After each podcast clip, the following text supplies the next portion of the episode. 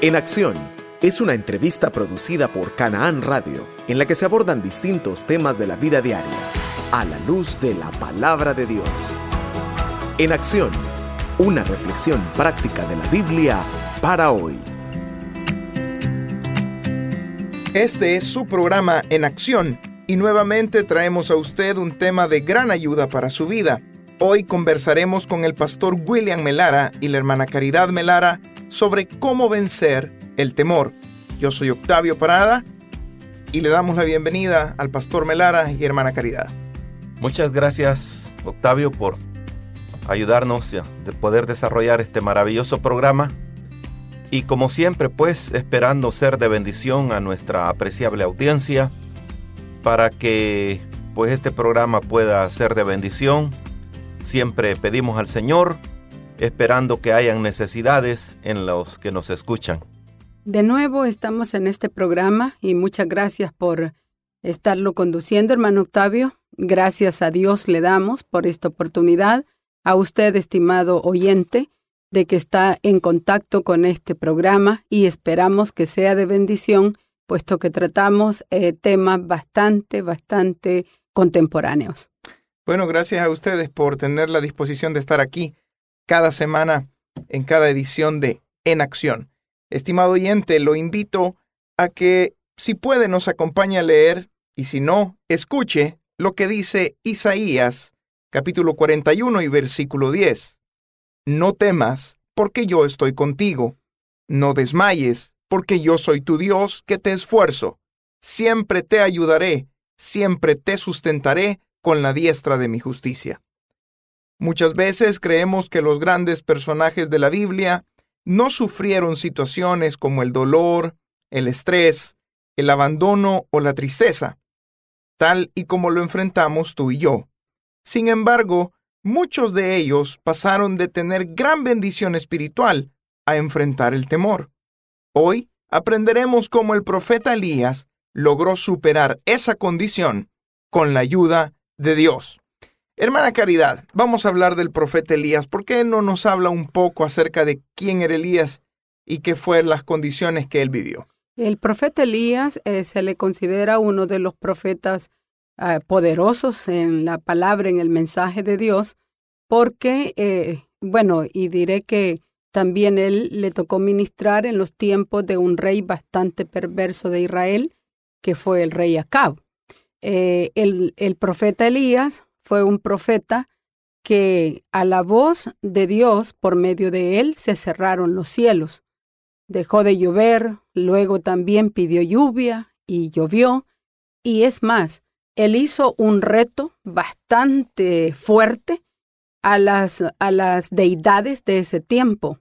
Y este, este profeta Elías en el monte Carmelo citó a los profetas de Baal y del dios Acera y les hizo un reto y les dijo, vamos a ver quién es el que es más poderoso, si son sus dioses o, o es nuestro Dios. Y también era también un enfrentamiento a la fe del pueblo de Israel, porque les dijo, entonces se van a dar cuenta a qué Dios van ustedes a seguir realmente. Y ahí lo vemos al profeta Elías en una victoria poderosa, porque incluso habiendo mojado el, el sacrificio, la leña del sacrificio, haber, llenado las zanjas del, del, sacrificio que se le iba a dedicar al Dios de los cielos, eh, las empapó de agua y sin embargo, pues vemos que del cielo descendió aquel fuego que consumió a ese sacrificio. No así, ¿verdad? Los profetas de Baal y de Acera que quedaron pues prácticamente burlados y eran eh, dioses a los cuales adoraba la esposa de Acab, Jezabel, una mujer bastante malvada. Y este, el profeta Elías, después de esto, eh, de esta gran victoria que tiene, ¿verdad? Es un hombre pues bastante fuerte en la fe, eh, decidido también a enfrentarse hasta con el poder del rey, pero hubo un momento en el cual el profeta Elías, después de estos éxitos espirituales, pues se sintió decaído y se sintió atemorizado. Ahora, entendemos por la escritura lo que usted nos está también comentando, que Elías era un hombre acostumbrado a ver el poder de Dios en su vida. ¿Qué fue entonces lo que le sucedió? ¿Qué fue eh, lo que lo llevó a esta condición después de tener tantos éxitos espirituales? Bueno, lo primero que quisiera dar a, a conocer a los hermanos, aunque muchos ya saben, ¿verdad? Creo que siempre cuando el hombre de Dios trata de desafiar a las potestades infernales, pues se declara la guerra. Sí. Porque creo, ¿verdad? En el mundo la fama, el éxito y muchas cosas, pues si están en el mundo es lo mismo que el mundo. Pero el venir al terreno de Dios y enfrentarse con las potestades, pues el, el, el mundo y el diablo no se van a quedar quietos. Ahí vemos la amenaza que la mujer de Acab pues le, le declara al profeta Elías y el profeta Elías tiene temor. Tiene miedo de que pues quizás hasta ahí llegó su carrera, hasta ahí pues eh, llegó su ministerio. Una amenaza de muerte. Una, no, declaradamente una amenaza de muerte. Y bueno, él se siente cansado, se siente solo, se siente abatido. Dice que decidió irse a huir al desierto. Y ahí es donde, pues, todo siervo de Dios, si estamos haciendo la obra de Dios, tenemos que saber que no estamos solos. El, el general de generales, el, el poderoso, eh, está con nosotros. Y él es el que tiene el cuidado. Él supo cuando Elías se desanimó y caminó hacia el desierto. Amén. Y eh, interesante, usted menciona ya también el concepto de como siervo de Dios. Y aquí viene la segunda pregunta.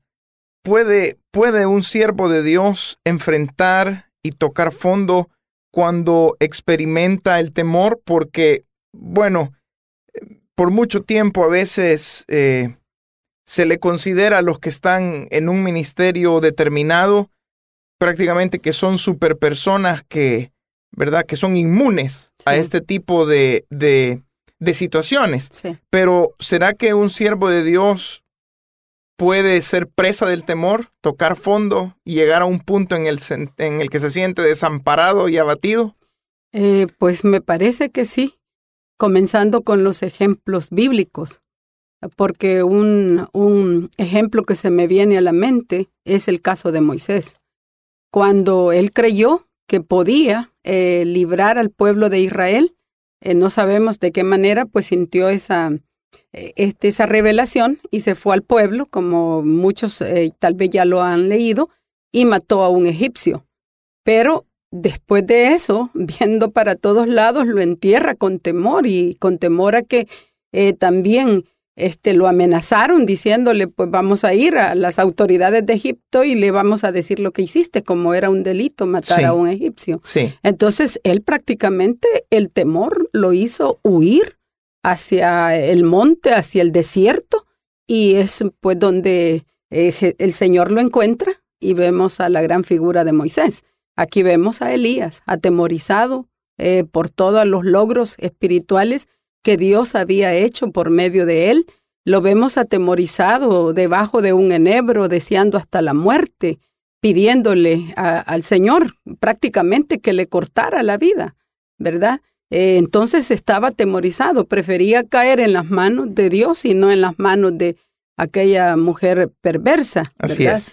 Así es que ahí vemos nosotros cuando estos dos siervos de Dios experimentaron en cierta forma el temor. Nosotros también, que estamos en la obra del Señor, sirviéndole a Él, como tú decías, hermano, no somos inmunes, no somos exentos. Y alguna vez, entre más grande puede ser la obra que Dios está realizando o quiere realizar en nuestra vida, los ataques serán más fuertes todavía.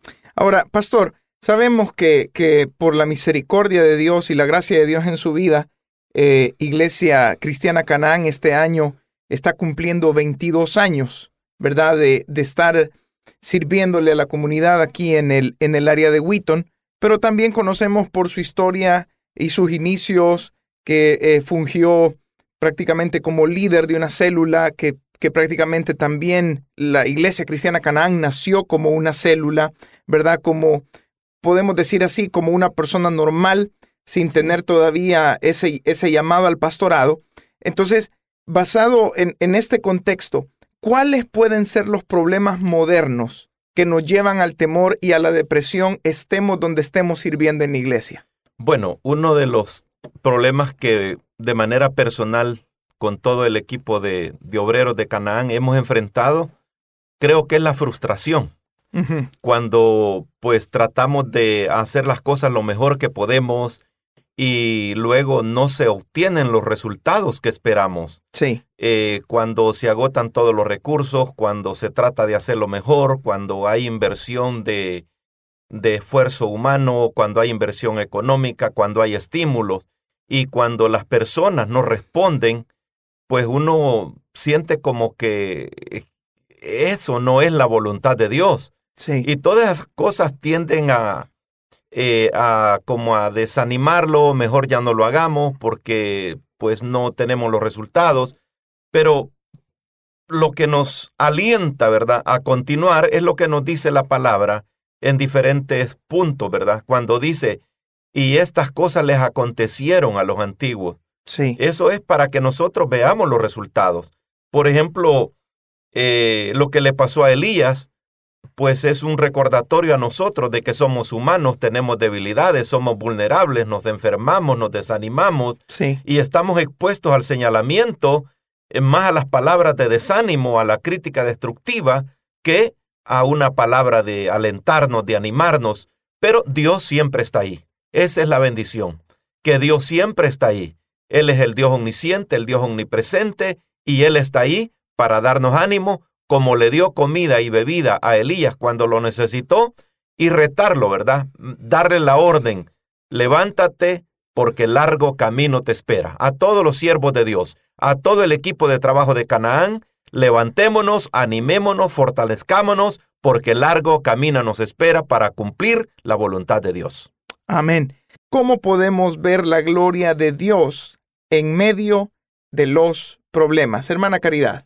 Eh, bueno, antes de, de- de abordar eh, directamente la, la pregunta, quiero también hacer eh, como un recordatorio a todos aquellos que nos escuchan y que llevan pues eh, problemas diarios en la vida, de que el temor también puede eh, venir por un problema económico, puede venir por un problema familiar, puede venir incluso por un pecado también. Sí, Eh, hay diferentes causas. eh, en nuestro caso, nuestra gente tiene temor en cuanto a asuntos migratorios.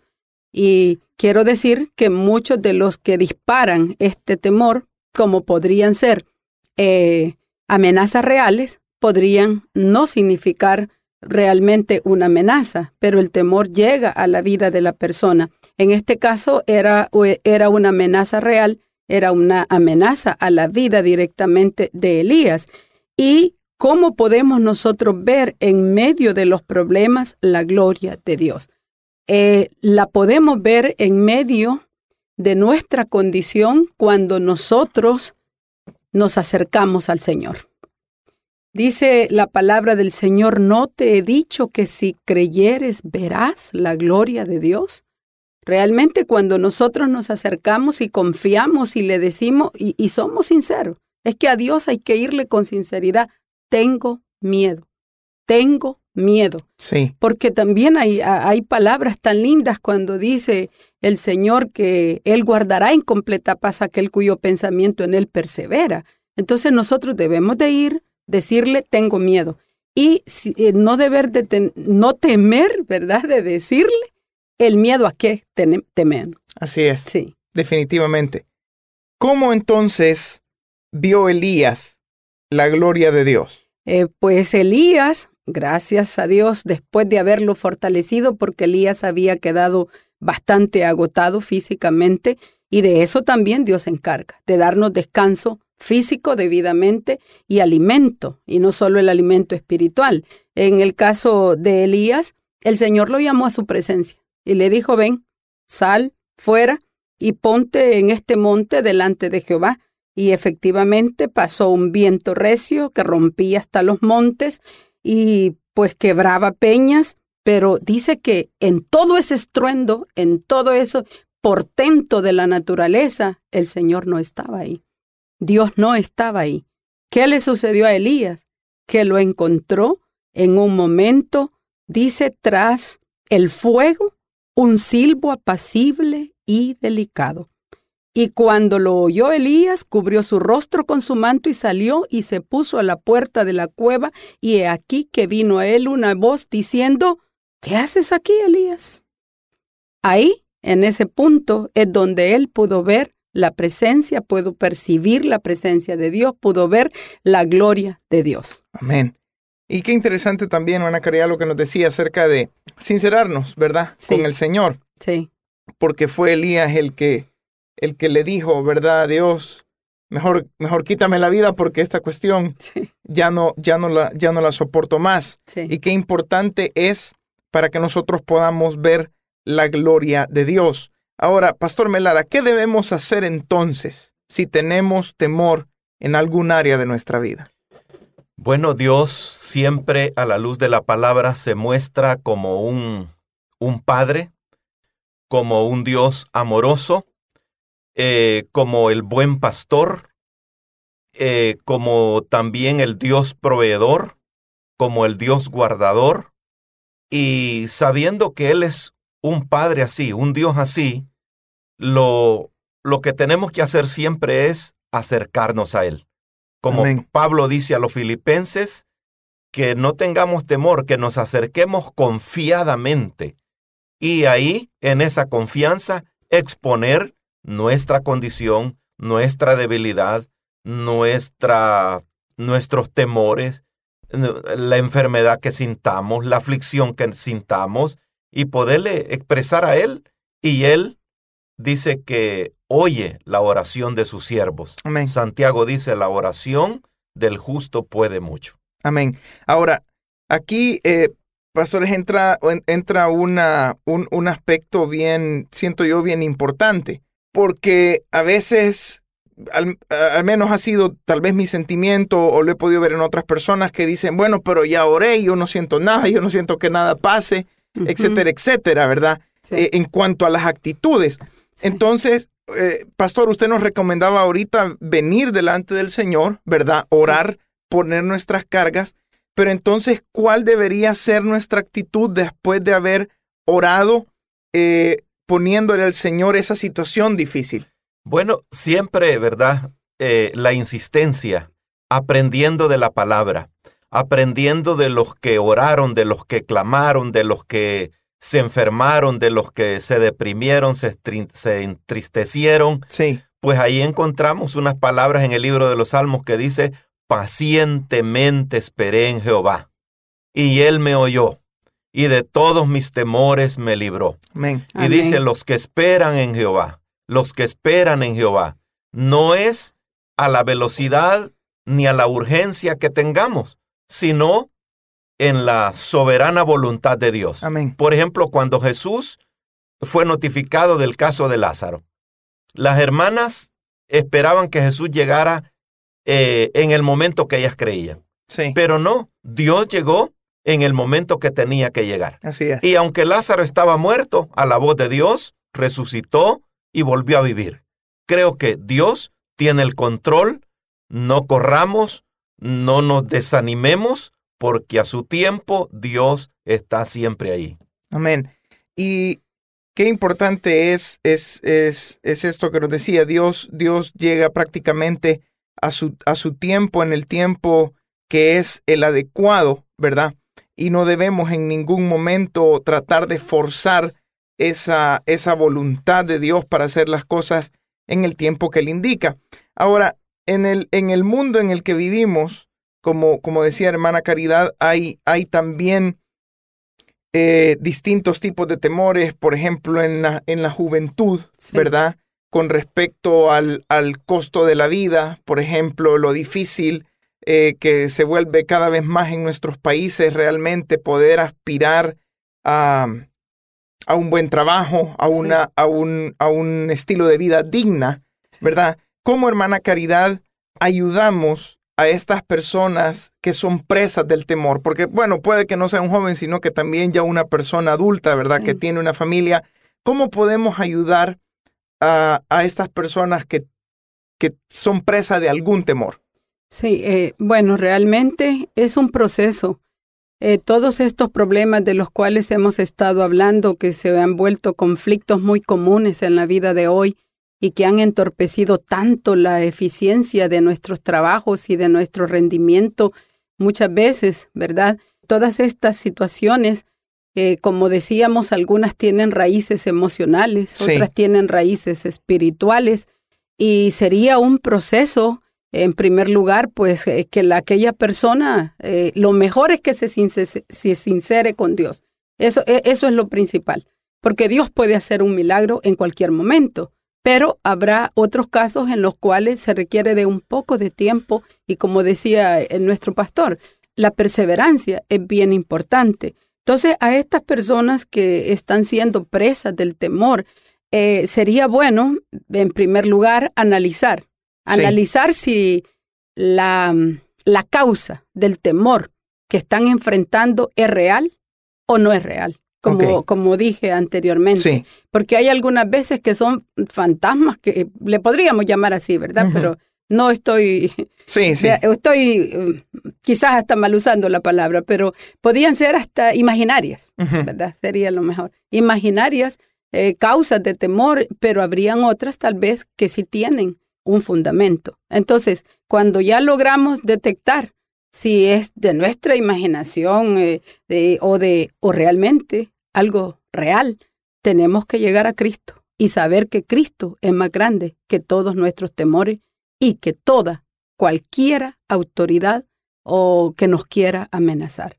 Dios Amén. es más grande. Solamente agregar un poquito para los oyentes que si hay un temor que no lo entendemos, no lo visualizamos, bueno, en primer lugar que vayamos a la palabra y en segundo lugar que busquemos consejo.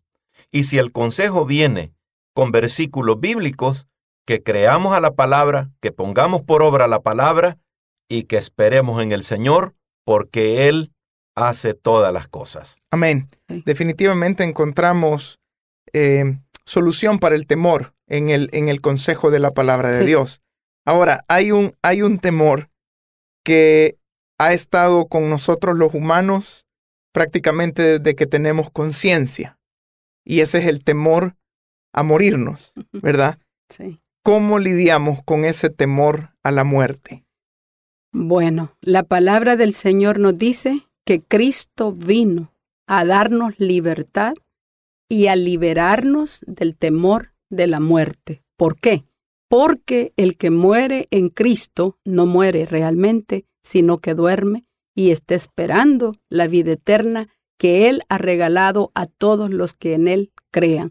Eh, físicamente, humanamente, eh, creo que entra temor, pero un siervo de Dios en el lecho ya de la muerte sabe que se le llegó la hora de acercarse a aquel todopoderoso y aquel Salvador bondadoso que entregó su vida por cada uno de nosotros. Amén.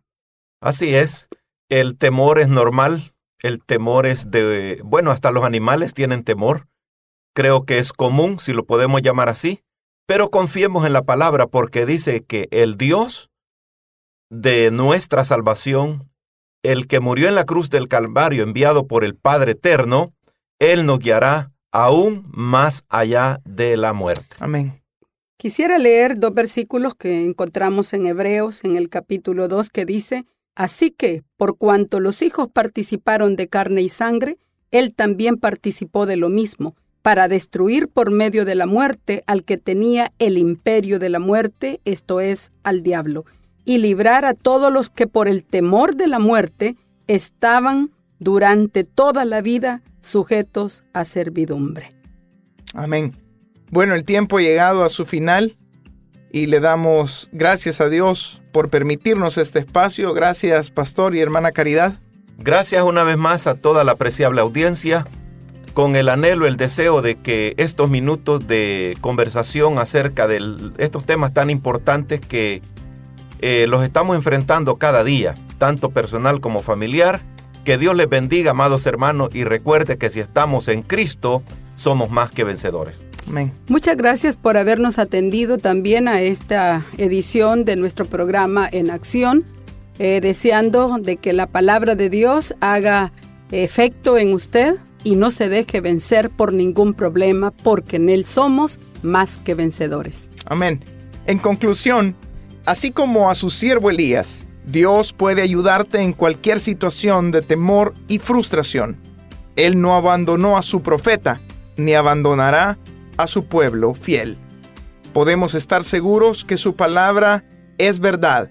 Y así concluimos esta serie de conflictos de hoy y te invitamos a escuchar nuestra nueva serie la próxima semana. Que Dios te bendiga grandemente y te ayude a poner en acción su palabra. Canaán Radio agradece tu sintonía a este programa y te invita a escucharnos en nuestra siguiente edición. Para más información, escríbenos a enacción@canaanradio.net. En acción, una reflexión práctica de la Biblia para hoy.